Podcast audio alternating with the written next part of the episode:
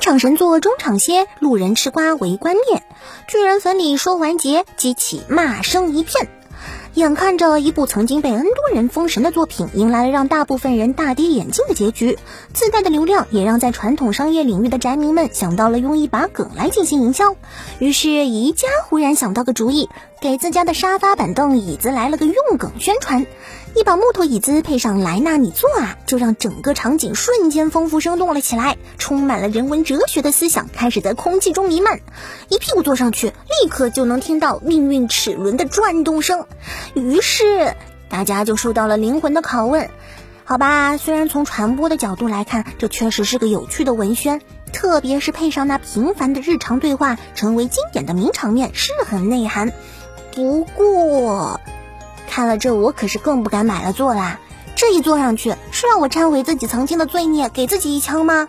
还是预示着之后就要惨案连连啊？这感觉也太不吉利了吧！反正有人要是给我放一把椅子，跟我说来呢，你坐啊，我肯定是要跑过去一脚给他奔老远的。对了，顺便再把他给绑了，丢地牢里，那样才安全呢。最近，迪士尼的又一部真人电影《库伊拉》公布了正式预告，并将于五月底在北美上映，并在迪士尼家平台上播出。而如果是曾经看过《幺零幺斑点狗》的小伙伴，一定能认出本作的主角就是斑点狗里的反派。嗯，我是没看过《幺零幺斑点狗》啦，或者说已经不记得了。不过从现有的预告片来看，故事似乎是要洗白库伊拉，看起来似乎是讲述了一个打工人被资本家逼到没办法，开始走上了报复的道路。忽然想到了一句经典的话：“万恶的旧社会把人变成了鬼。”迪士尼这次是打算要来一出不平凡的，好吧？这显然是不可能的。不过，就算没有更深的内涵，讲述一个传统经典反派的过去，让大家看到他并不是生来就是个恶人，而是因为种种因素而变成了反派，也还是相当有趣的。而且，比起气氛压抑的小丑，库伊拉的故事明显会更加诙谐有趣。即便主题会有些深沉，但片子本身肯定是搞笑的，值得期待哦。曾经风靡一时，让无数萌新既看不懂又舍不得弃番的回转企鹅罐，在今年这个十周年的日子里，忽然开启了剧场版《Recycle of the Penguin Drum》的众筹企划。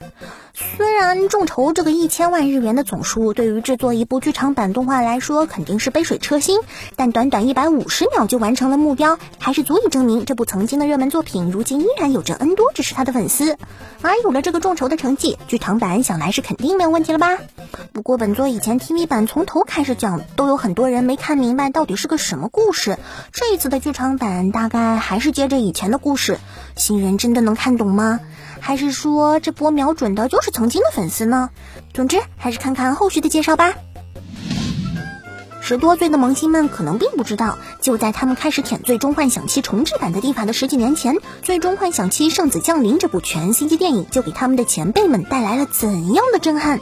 这部零五年一登场就让当时的宅民们高呼舔爆的星际电影，最近说是要再出一个完整版，而且将推出 4K 蓝光碟。虽然有一说一，毕竟十五年前的电影在技术上肯定比现在的差不少，全 CG 电影的效果其实对比重制版的游戏画面恐怕也没多少优势，表情甚至还没游戏的生动丰富。不过整体效果放在今天看能不落伍就已经是相当不容易的事情了。而且别的不说，这里面还有情怀加成啊！再加上还能看看和重置版游戏不太一样的地方，似乎又有了一个很香的理由。好了，那本期的动漫新闻差不多就是这些，希望喜欢节目的小伙伴能够来一波支持。那么我们下期再见，拜拜。